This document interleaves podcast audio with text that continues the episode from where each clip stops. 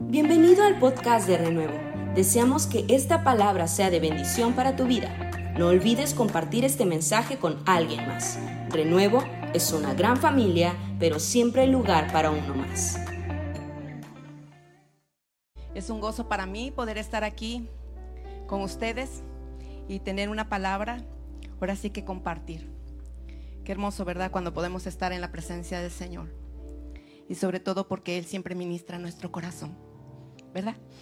Ok, bueno, pues sin más preámbulo vamos a iniciar leyendo nuestro texto de Juan 15.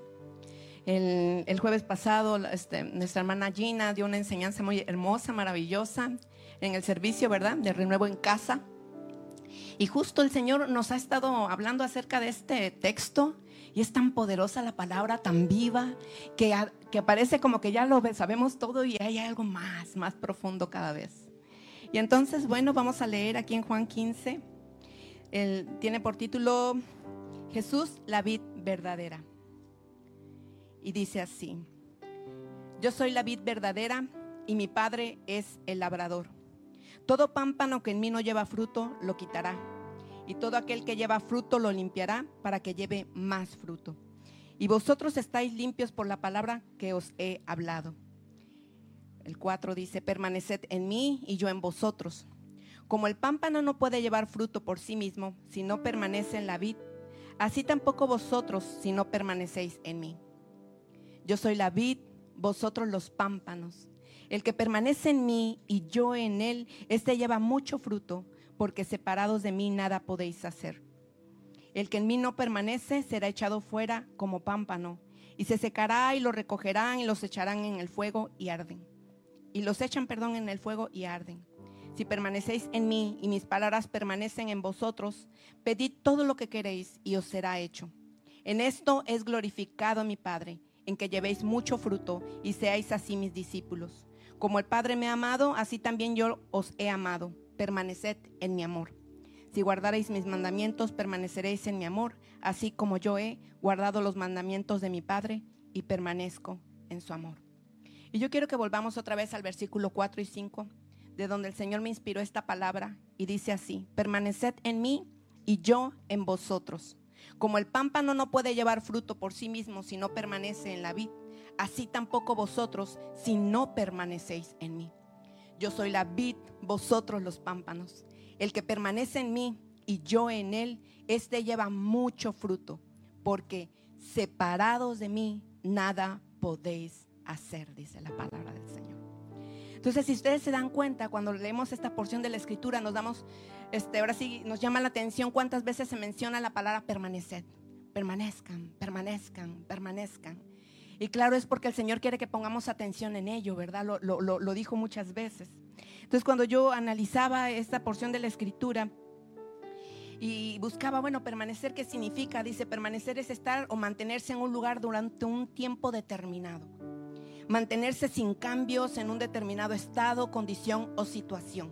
Y si nosotros lo, podemos este, buscar algunas palabras que pueden ser sinónimas, podríamos decir a lo mejor cimentados, plantados, ¿verdad?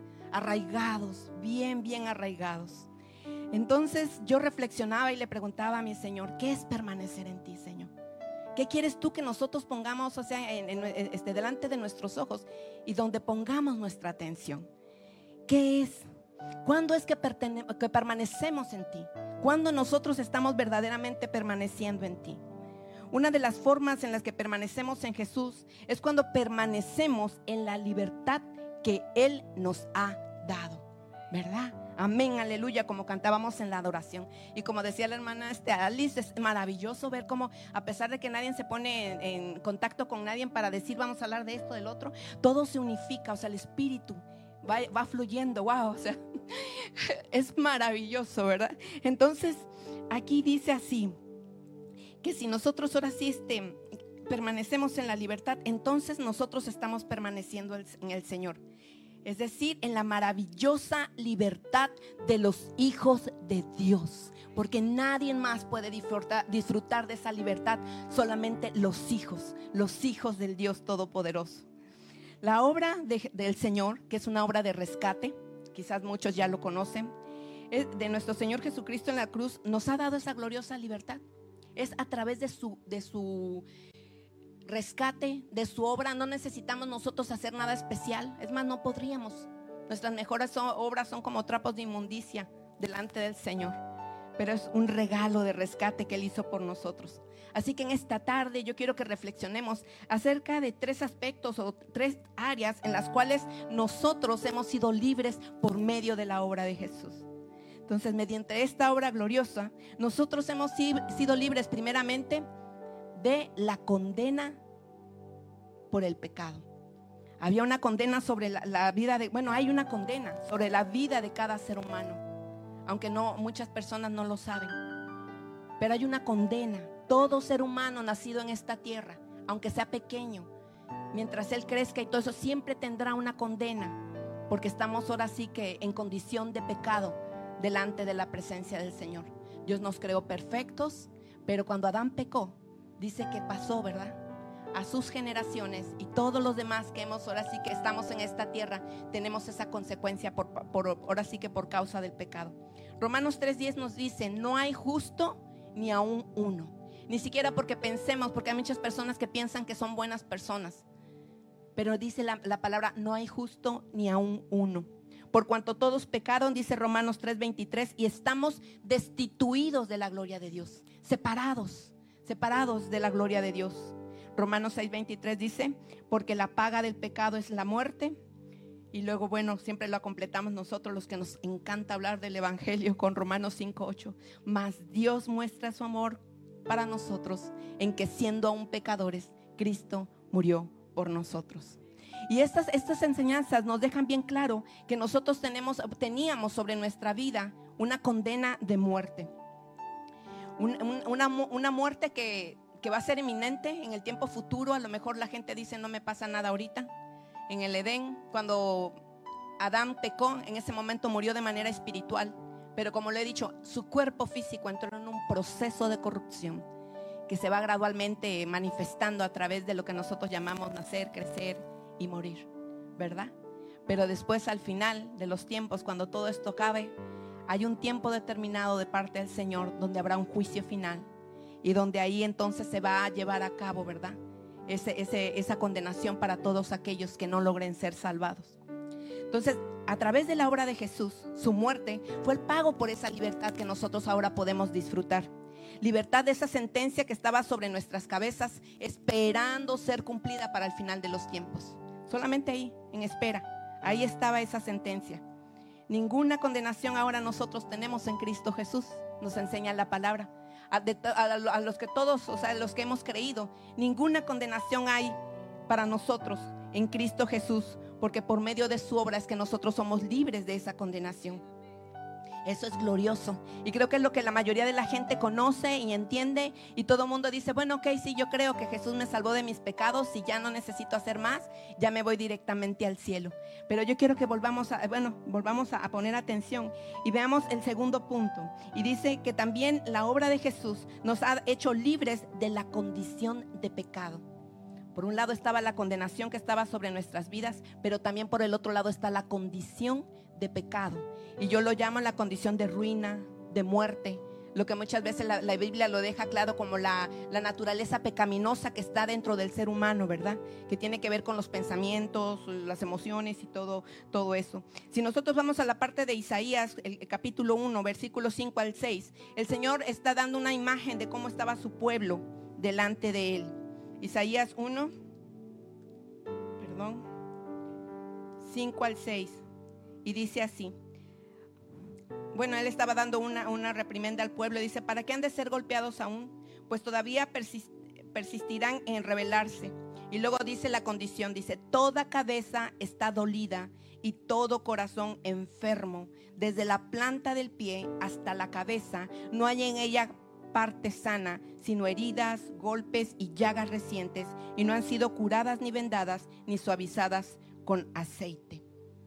Y esta es una imagen de lo que Dios nos deja ver, de la condición en cómo estaba el pueblo. Dice que desde la cabeza, también el corazón, pero hasta la planta de los pies, podrida llaga, dice el Señor. Y quizás nosotros las personas, o sea, decimos, bueno, nos vemos sanitos, pero Él está haciendo una, una, nos está dejando ver una visión espiritual de la condición del ser humano sin el Señor. Con los labios decía al Señor, me honran, le decía a su pueblo, ¿verdad? Porque ese pueblo era escogido, escogido. Dice, pero su corazón está lejos de mí. Podemos estar, o sea, a veces, muchas veces cerca del Señor. Y entonces, este, pensamos, ¿no? Que todo está bien porque venimos, cantamos y estamos aquí un ratito. Pero el Señor dice, el corazón muchas veces puede estar lejos de mí porque hay una condición que no es correcta dentro de nosotros como seres humanos.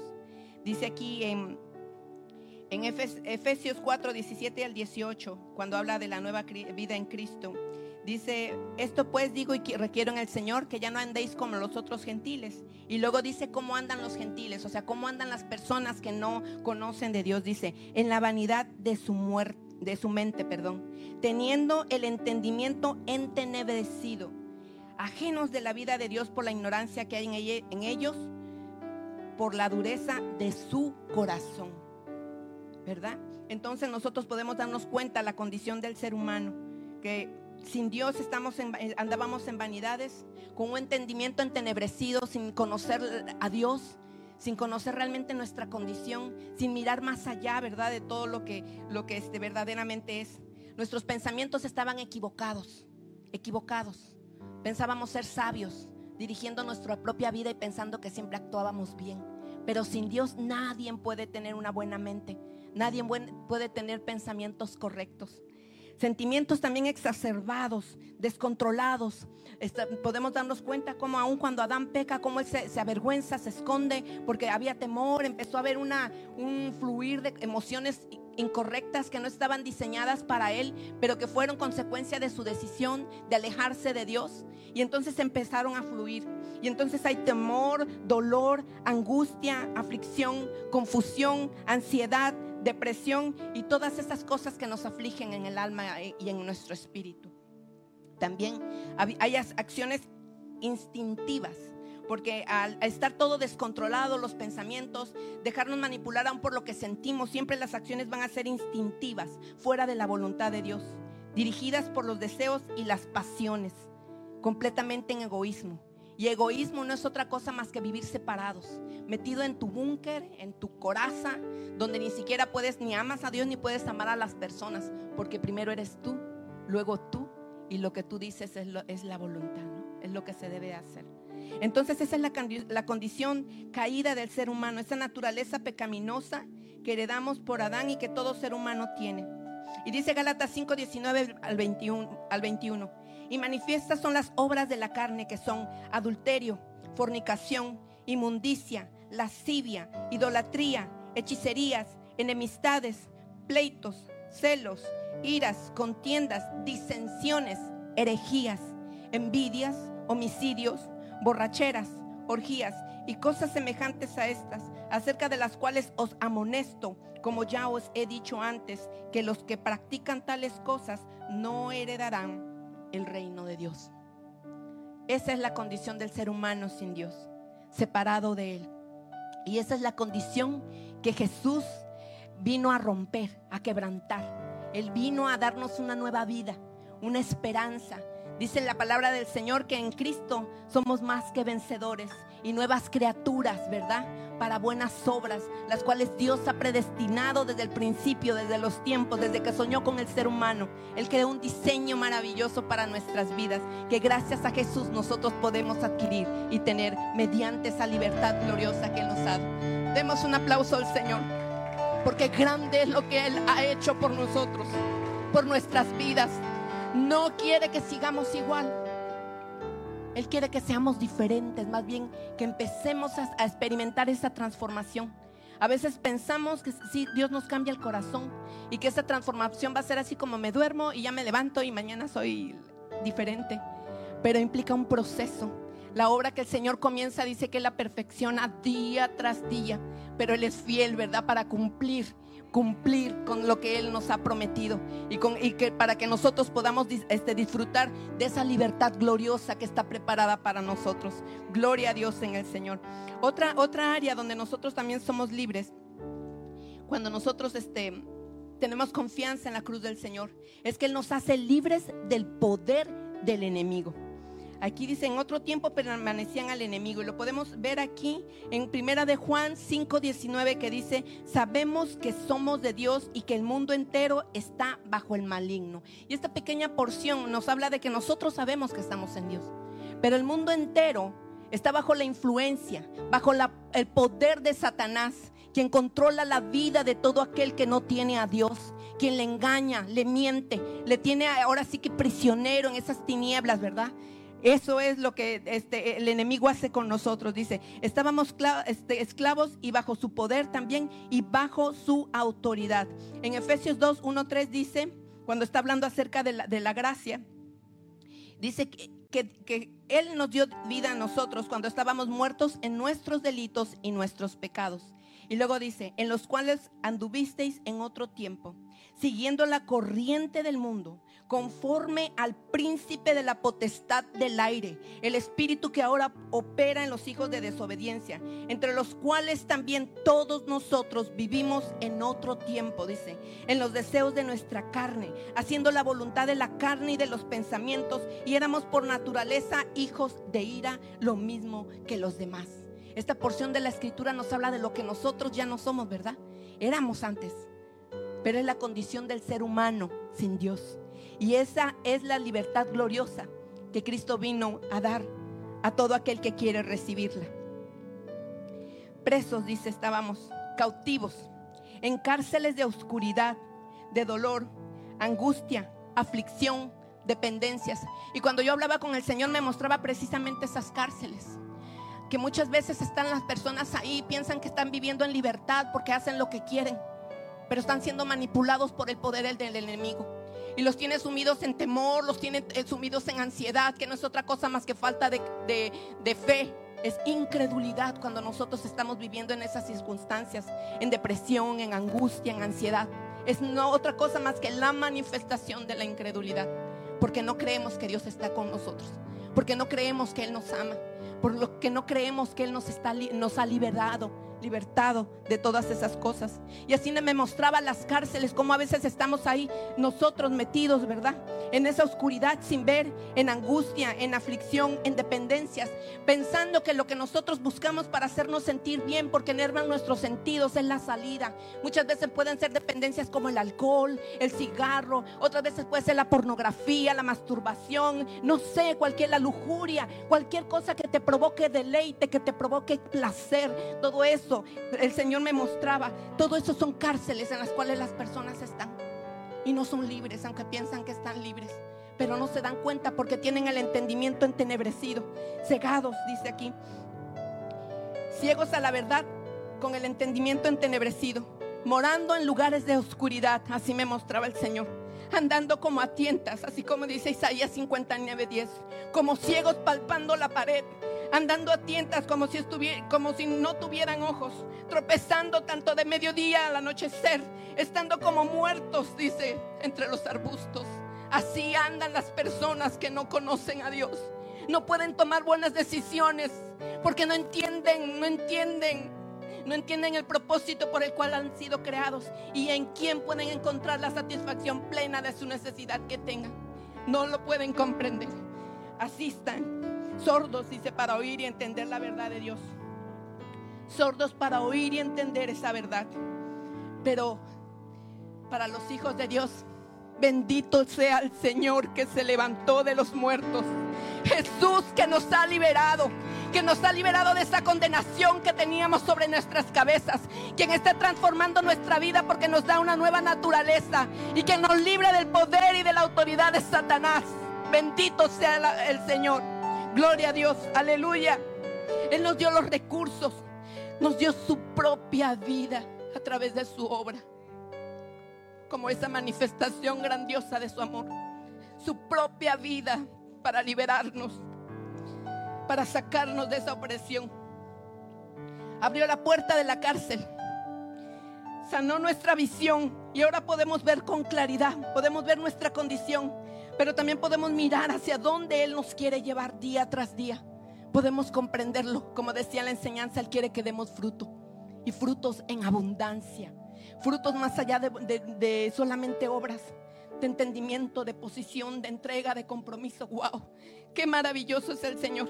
Abrió nuestros oídos para poder escuchar su voz y poder seguirle. Nos dio de su Santo Espíritu para tener compañía, dirección y ayuda. Y sobre todo la fuerza y el poder que solamente mediante la, presencia del Señor en nuestras vidas por medio de su Espíritu Santo nosotros podemos adquirir. Jesús vino a salvarnos.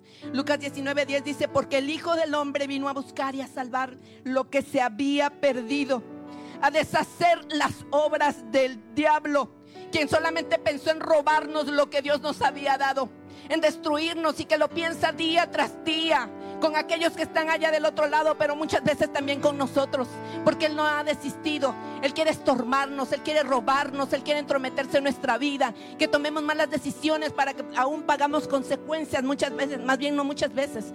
Las malas decisiones siempre traen consecuencias a nuestra vida, que muchas veces afligen nuestro espíritu, nuestra alma, nuestro corazón.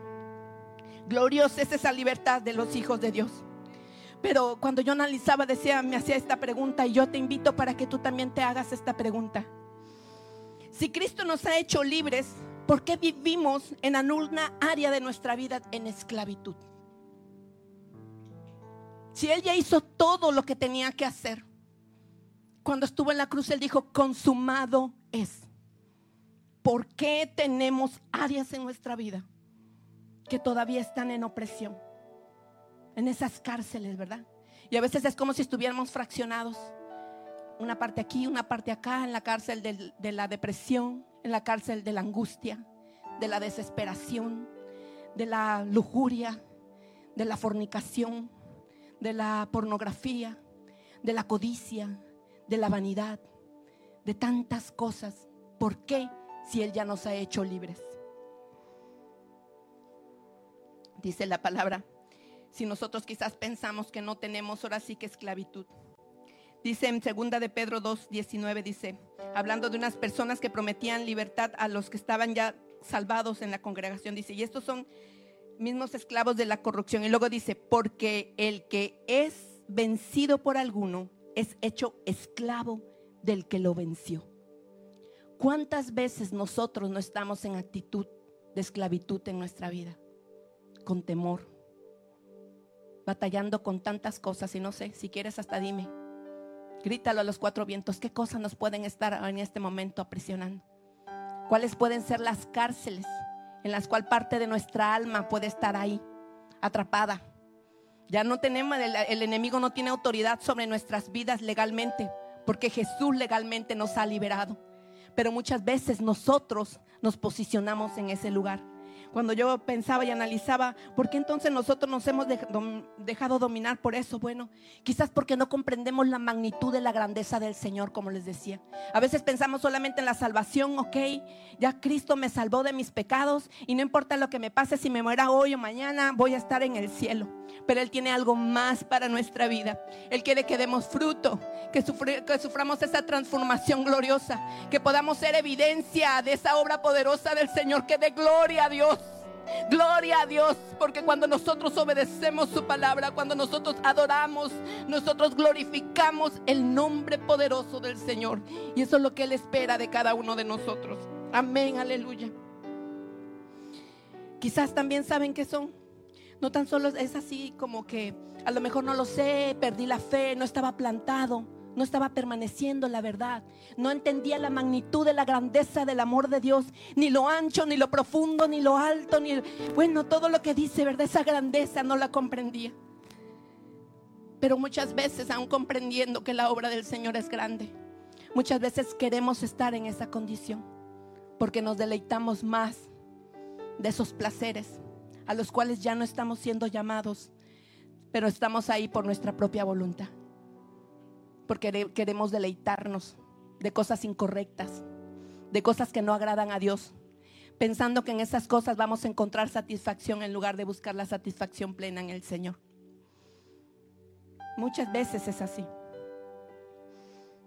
Pero Cristo nos ha hecho libres. Él vino, dice Lucas 4, 18 y 19. Permítame leer otra, una porción que me gustó mucho. En Isaías 49, 9. Y es esta porción que dice, para que digas a los presos cuando está dando una palabra de exhortación el Señor a su pueblo por medio del profeta Isaías. Salid a los que están en tinieblas, mostraos. A los en los que están eh, en los caminos serán apacentados y en todas las alturas tendrán sus pastos. Así que el Señor nos ha llamado a salir, a salir de esas cárceles de opresión donde nosotros muchas veces estamos metidos. Nos ha mandado a salir de las tinieblas a su luz admirable. Porque en esa cárcel donde podemos estar metidos, la puerta está abierta. La puerta está abierta, solo depende de ti y de mí. Levantarnos, tomar la determinación de dar un paso adelante y salir de ahí para que la gloria del Dios Todopoderoso en la presencia de su Santo Espíritu nos inunde y nos lleve a caminar, a vencer, a dar fruto abundante de gloria, de exaltación para nuestro Dios. Aleluya, aleluya. Gloria sea nuestro Dios Todopoderoso. El Señor dijo, en su palabra.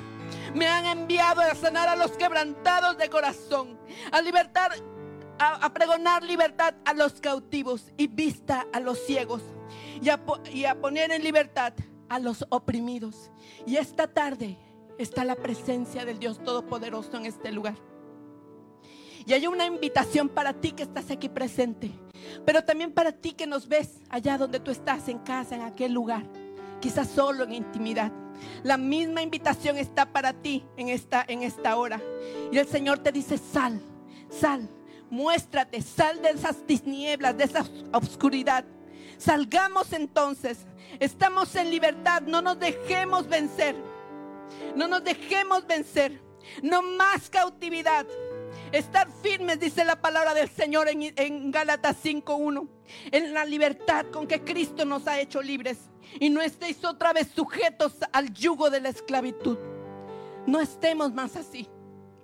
Él ha hecho su parte. Él ha cumplido con sus promesas.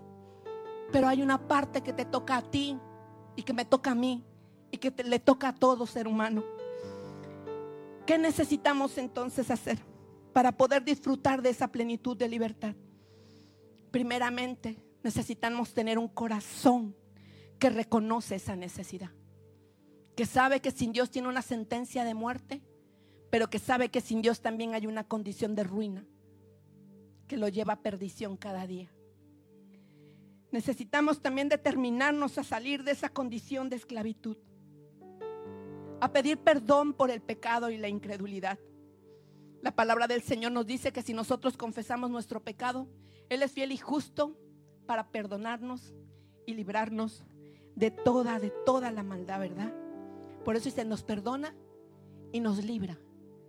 Porque cuando nosotros venimos delante de su presencia con un corazón arrepentido, su fuerza, su poder, su gracia y su amor operan en nuestra vida para hacernos vivir de una manera diferente, para cambiar nuestra visión, abrir, porque dijimos que habrían abierto nuestros ojos y mirar la gloria del Dios Todopoderoso y mirar su imagen en cada uno de nosotros, que somos llamados a caminar y a vivir como Él. Porque ese es el propósito de la salvación. Salvación y restauración de la obra divina del Señor. Ese es el propósito glorioso de Dios. Así que tenemos que pedirle perdón. Y por último, rendirnos en los brazos del Señor. Es decir, entrogarnos en su presencia, en la presencia del Espíritu Santo. Segunda de Corintios 3:17 dice, porque el Señor es el Espíritu es decir, el Señor es el Espíritu, son uno solo. Y no porque sean desde una sola persona, son dos personas diferentes, pero están en unidad perfecta, plena. Tenemos al Señor, tenemos el Espíritu. Y dice que donde está el Espíritu del Señor, ahí hay libertad. Ahí hay libertad. Porque cuando nosotros somos débiles, el poder del Señor se perfecciona en nosotros. Cuando nosotros le reconocemos, ¿verdad? Ahí ahí hay libertad. Y después, cuando estemos en sus brazos, entonces estaremos listos para hacer su perfecta voluntad. Su perfecta voluntad. La libertad de los hijos de Dios es vivir cumpliendo la voluntad de Dios, viviendo conforme a su imagen, a su precioso diseño. Gracias por quedarte con nosotros hasta el final de este mensaje. Te esperamos en nuestro próximo podcast. Renuevo es una gran familia, pero siempre hay lugar para uno más. Bendiciones.